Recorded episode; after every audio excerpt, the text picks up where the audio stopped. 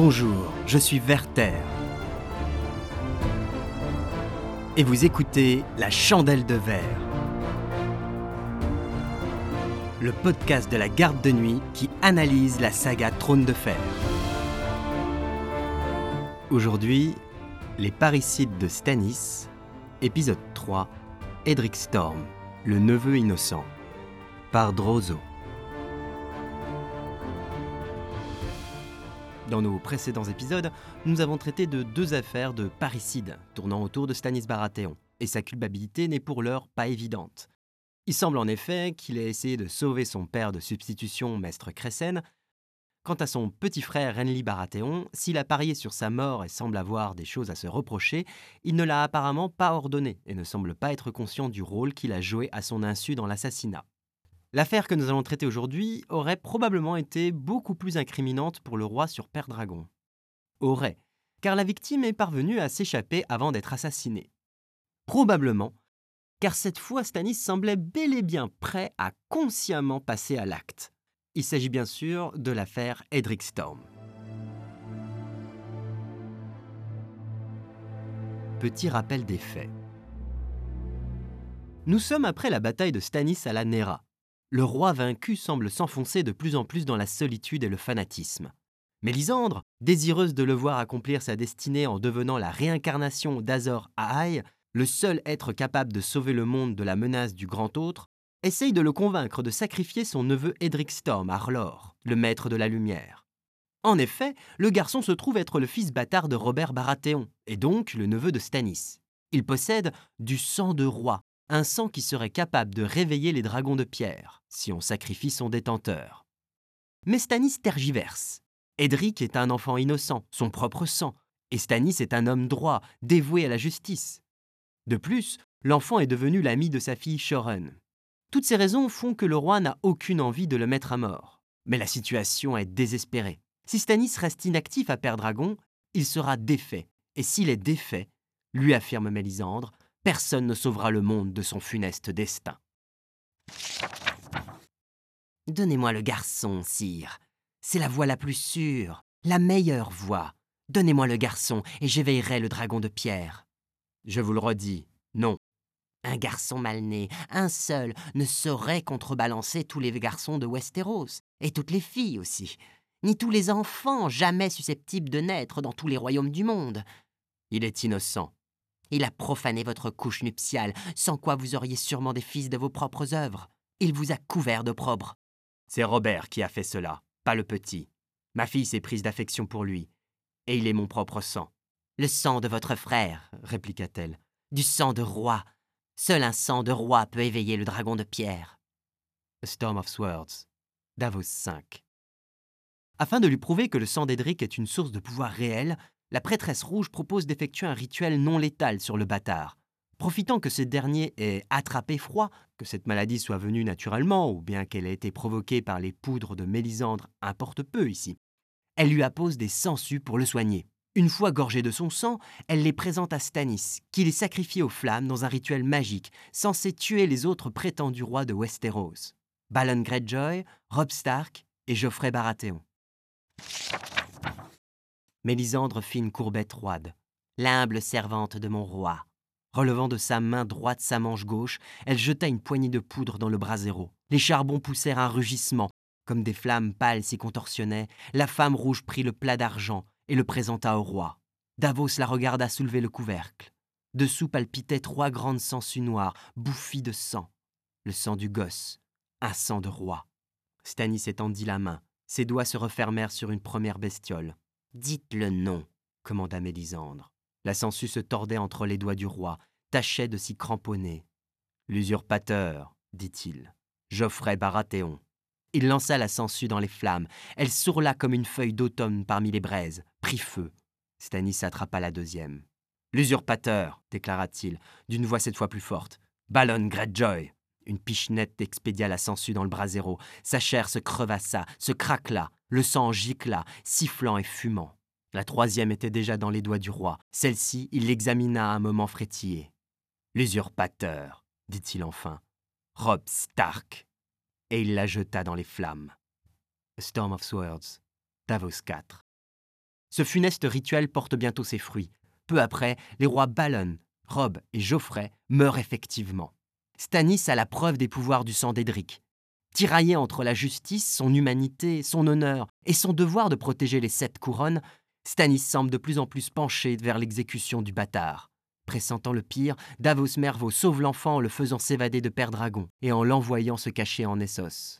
Persuadé d'avoir sauvé un innocent et l'âme de son roi, il retourne au château pour se rendre et y avouer son crime. Le paradoxe des sangsues. Le rituel des sangsues pose une question cruciale. Qui a vraiment tué Balon, Rob et Geoffrey? Pour le lecteur, les assassins sont connus.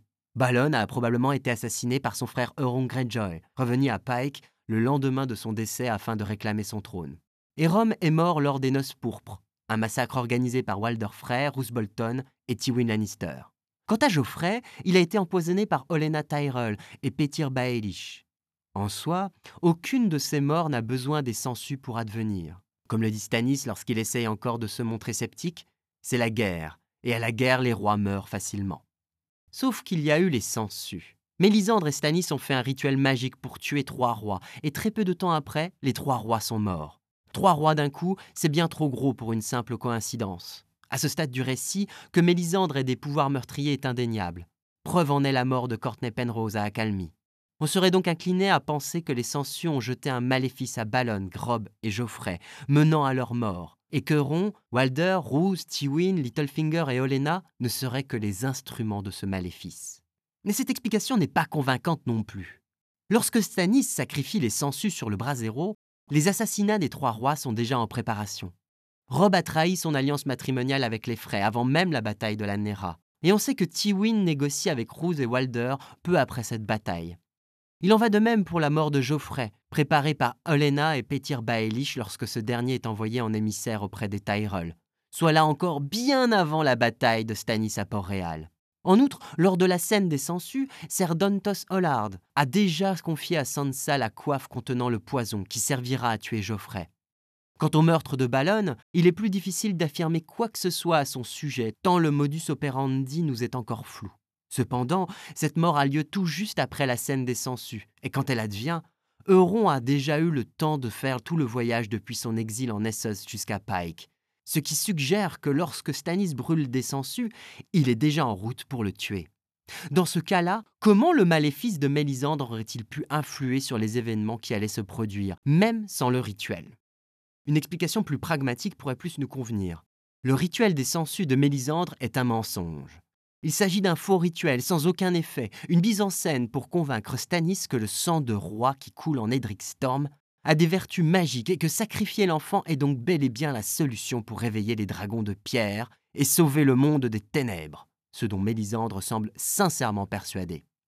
Que la sorcière rouge se serve allègrement de tours de passe-passe pour accomplir des prodiges est une chose acquise. Elle le reconnaît dans son chapitre Point de vue dans A Dance with Dragons. En l'absence du gamin, Mélisande se lava et changea de robe. Ses manches abondaient en poches secrètes, et elle les vérifia avec soin, comme chaque matin, pour s'assurer que ses poudres étaient toutes à leur place. Des poudres pour teindre le feu en vert, bleu ou argent, des poudres pour qu'une flamme rugisse, chuinte et bondisse plus haut que hauteur d'homme, des poudres pour dégager de la fumée. Une fumée pour la vérité, une fumée pour le désir, une fumée pour la peur, et l'épaisse fumée noire qui pouvait tuer un homme sur le champ la prêtresse rouge s'arma d'une pincée de chaque. Le coffre sculpté qu'elle avait transporté à travers le détroit était désormais plus qu'aux trois quarts vide. Et si Mélisandre avait les connaissances pour composer de nouvelles quantités de poudre, mains ingrédients rares lui faisaient défaut. Mes sortilèges devraient suffire. Au mur, elle était plus forte, plus même qu'en Achaï. Chacun de ses mots et de ses gestes avait plus de puissance, et elle était capable de choses qu'elle n'avait jamais accomplies avant. Les ombres que j'invoquerai ici seront terribles, et nulle créature des ténèbres ne tiendra contre elle.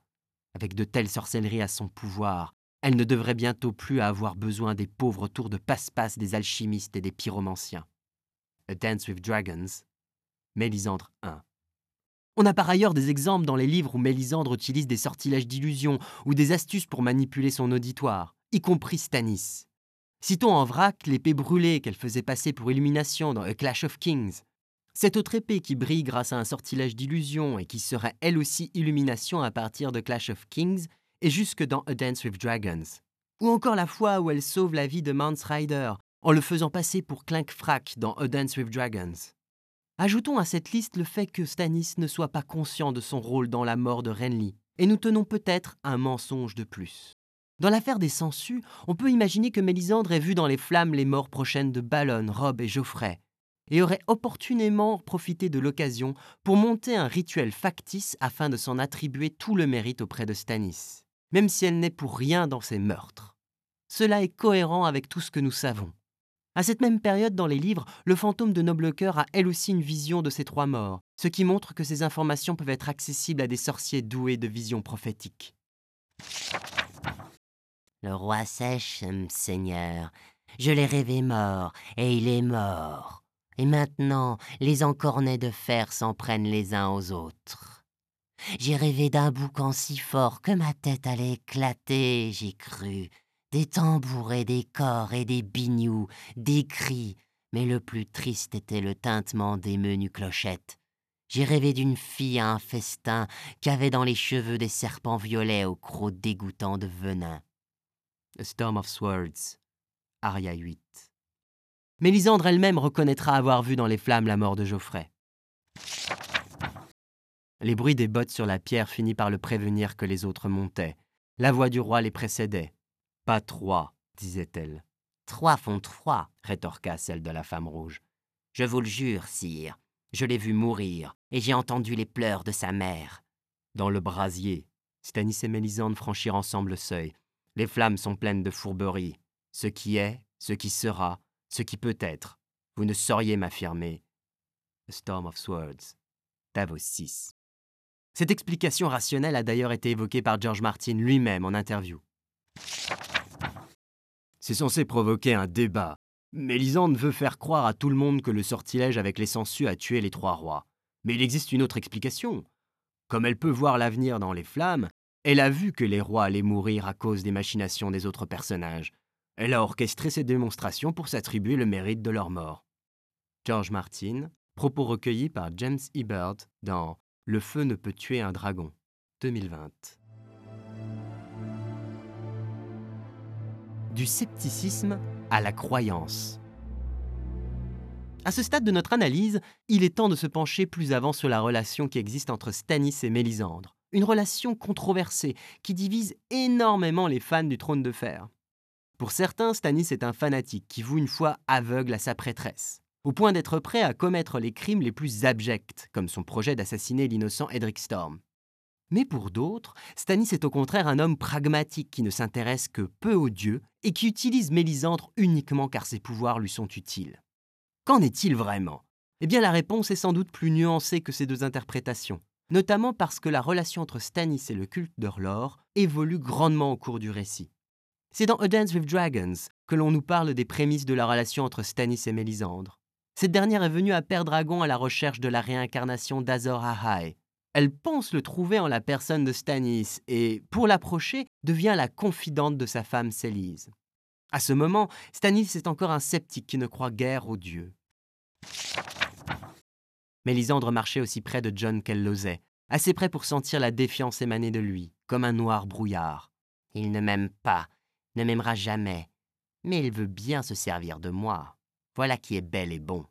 Mélisandre avait exécuté la même danse avec Stanis Baratheon au tout début. À la vérité, le jeune lord commandant et son roi avaient plus de points communs qu'ils ne l'auraient admis l'un ou l'autre. Stanis avait été un fils cadet vivant dans l'ombre de son aîné, tout comme Jon Snow, né bâtard, avait toujours été éclipsé par son demi-frère de naissance légitime, le héros foudroyé que les hommes avaient surnommé le jeune loup. Les deux hommes étaient des sceptiques par nature, méfiants, soupçonneux, les seuls dieux qu'ils vénéraient réellement étaient l'honneur et le devoir. A Dance with Dragons, Mélisandre 1. Cela n'empêche pas Mélisandre de progressivement gagner une place importante à Père Dragon, au point que la seule mention de son nom finit par terrifier les serviteurs. Dans le prologue de Clash of Kings, elle ne participe pas au conseil de Stannis, et elle doit passer par l'intermédiaire de sa femme Célise pour lui prodiguer des conseils, conseils qui sont analysés avec méfiance. Vous êtes, à l'instar d'Aégon le Conquérant, jadis, appelé à appareiller de ce roc désolé, et comme lui, jadis, a tout balayé sur votre passage. Il vous suffit de prononcer le mot, embrasser l'omnipotence du maître de la lumière. Combien d'épées le maître de la lumière insista Stanis. Mettra-t-il à ma disposition Autant que nécessaire, promit-elle. D'abord celle d'Accalmie et de Haut-Jardin, plus toutes celles de leurs vassaux. Davos te dirait le contraire, objecta Stanis. Ces épées ont prêté serment à Renly, le charme de mon jeune frère au père. On l'aime comme on aimait Robert, et on ne m'a jamais aimé. A Clash of Kings, prologue. Dans le prologue de Clash of Kings, Mélisande va conquérir la confiance de Stannis, comme nous l'avons montré dans un de nos précédents épisodes. Elle prédit au roi que Maître Cressen va mourir durant le banquet que Stannis donnera à ses bannerets. On ignore les détails de ce qu'elle a prédit à Stannis, mais il paraît très probable qu'elle savait qu'il mourrait en tentant de l'assassiner. Stannis va essayer d'empêcher que ce drame se produise, à la fois par affection pour lui, mais sans doute aussi pour mettre à l'épreuve les pouvoirs de la prêtresse. Il ne fait pas chercher Cressen pour le banquet, il tente de le chasser de la salle mais rien n'y fait. Le vieux maître arrive quand même à se frayer un chemin jusqu'à Mélisandre, et tout va se passer exactement comme la prêtresse rouge l'avait prédit. Nous ne savons pas si cette preuve était la première que Mélisande apportait de ses pouvoirs, mais après cet événement, Stannis va reconnaître ses capacités et décider de les utiliser pour parvenir à ses fins. Il accepte de se faire passer pour la réincarnation d'Azor Ahai auprès de ses fidèles, porte une fausse illumination à la ceinture et prend comme étendard le cerf couronné Baratheon dans le cœur ardent d'Orlor. Ça ne fait cependant pas de lui un croyant, encore moins un fanatique, ni même une marionnette. Juste un chef de guerre qui se sert de ses atouts pour gagner. D'ailleurs, s'il se lance dans la guerre des Cinq Croix, ce n'est pas par fanatisme, parce qu'il croit qu'il doit sauver le monde. C'est uniquement par devoir, puisqu'en tant qu'héritier de Robert, c'est à lui de prendre la lourde responsabilité de diriger les sept couronnes, même s'il n'en a pas envie. Si vous ne croyez pas dans les dieux, pourquoi m'embarrasser de ce nouveau-là? coupa Stanis. Je me suis demandé aussi.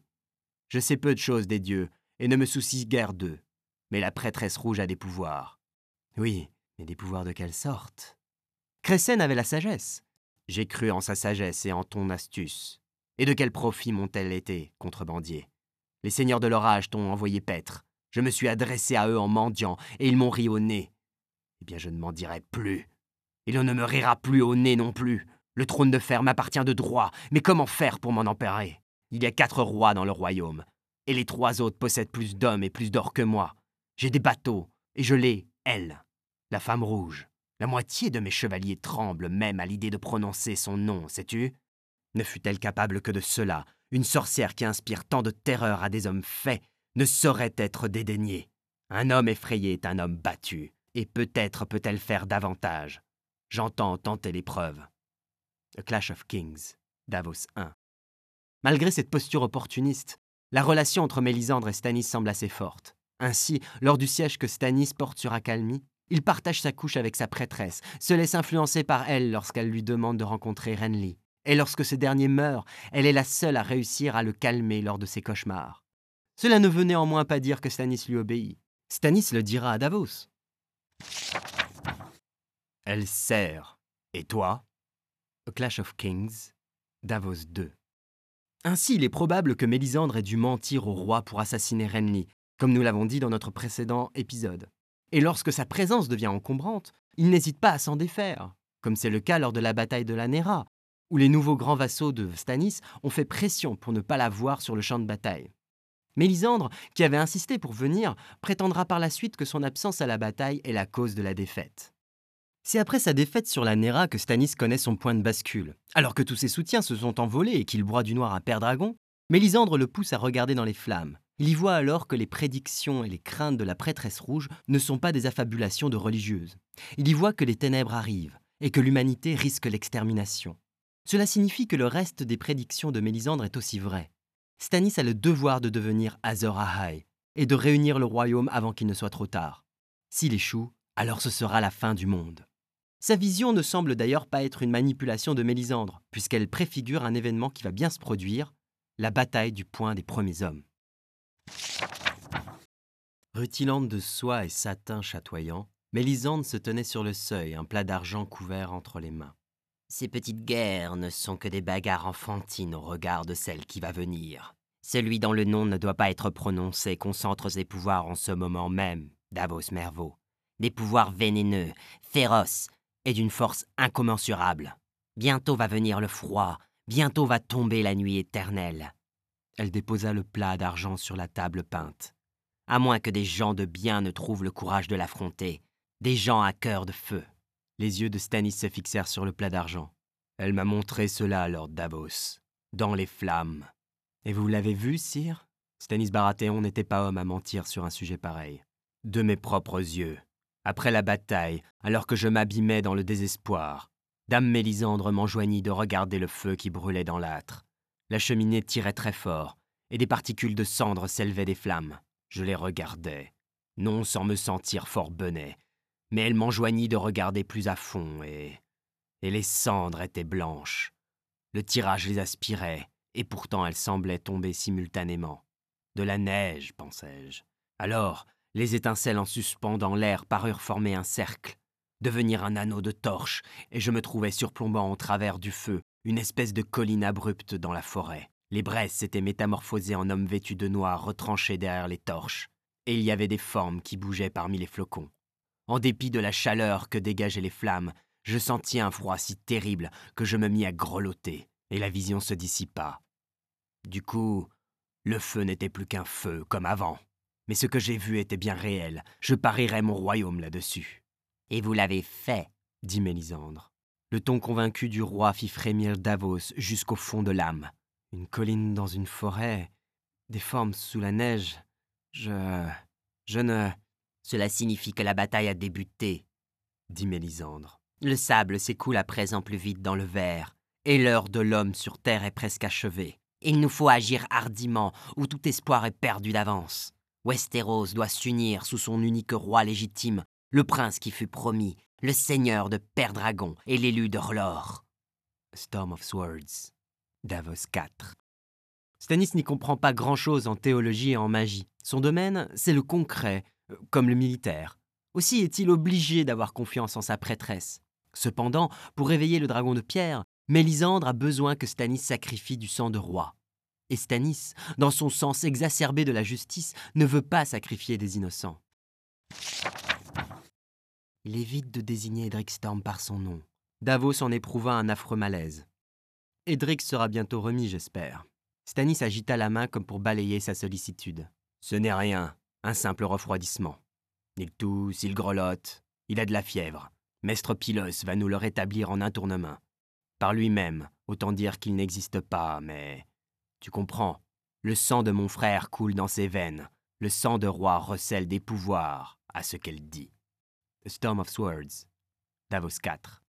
On peut voir dans le meurtre de Renly une manipulation de la part de Mélisandre visant à préparer Stannis à sacrifier du sang de roi, donc son propre sang.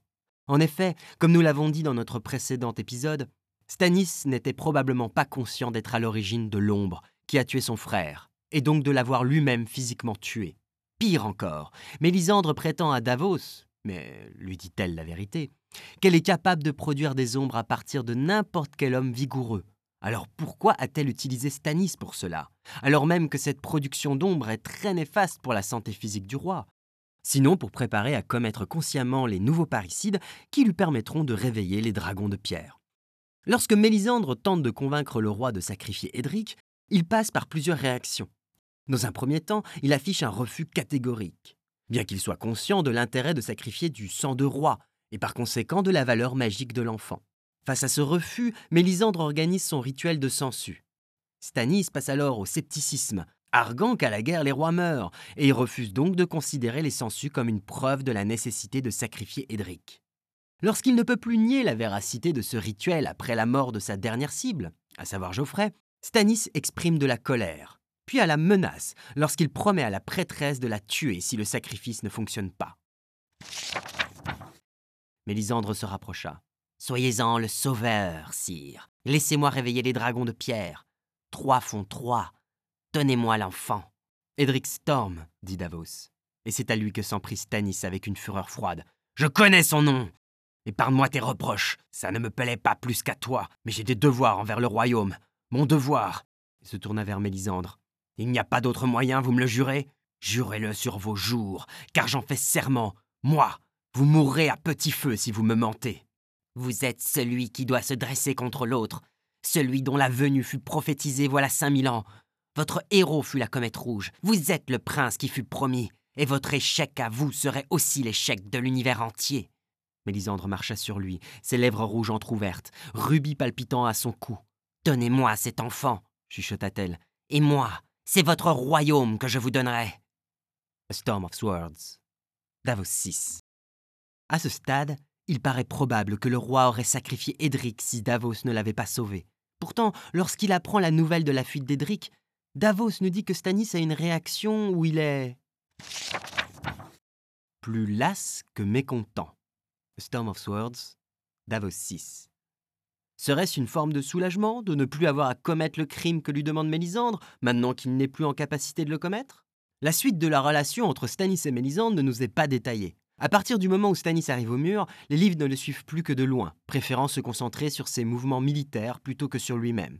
Si le roi se sépare de nouveau de sa prêtresse pour reprendre le nord au Bolton, cela ne semble pas la gêner comme sur la Nera. Vu comment la chose nous est présentée, on peut même se demander si Mélisande n'a pas elle-même demandé de rester à Château Noir, dans le but de convaincre Jon Snow de l'écouter, ce dernier apparaissant régulièrement dans ses visions. Stannis, quant à lui, continue à prier l'or durant toute la marche vers Winterfell. Il entretient un fanal au-dessus de sa tente, où, paraît-il, il chercherait des visions dans les flammes. Difficile d'affirmer si cela est vrai, d'autant plus que ce fanal peut avoir une utilité tactique encore tenue secrète. Si nombre de ses soldats les plus fidèles sont des fanatiques, lui-même les modère lorsqu'il conjure de faire des sacrifices humains pour calmer le mauvais temps. Il finira par leur concéder quelques bûchers, mais uniquement avec des hommes condamnés à mort pour cannibalisme. Avec Edric Storm, Stannis semble cette fois ne pas être passé loin du parricide. Cela ne sera pas le cas lors de la prochaine affaire que nous allons traiter.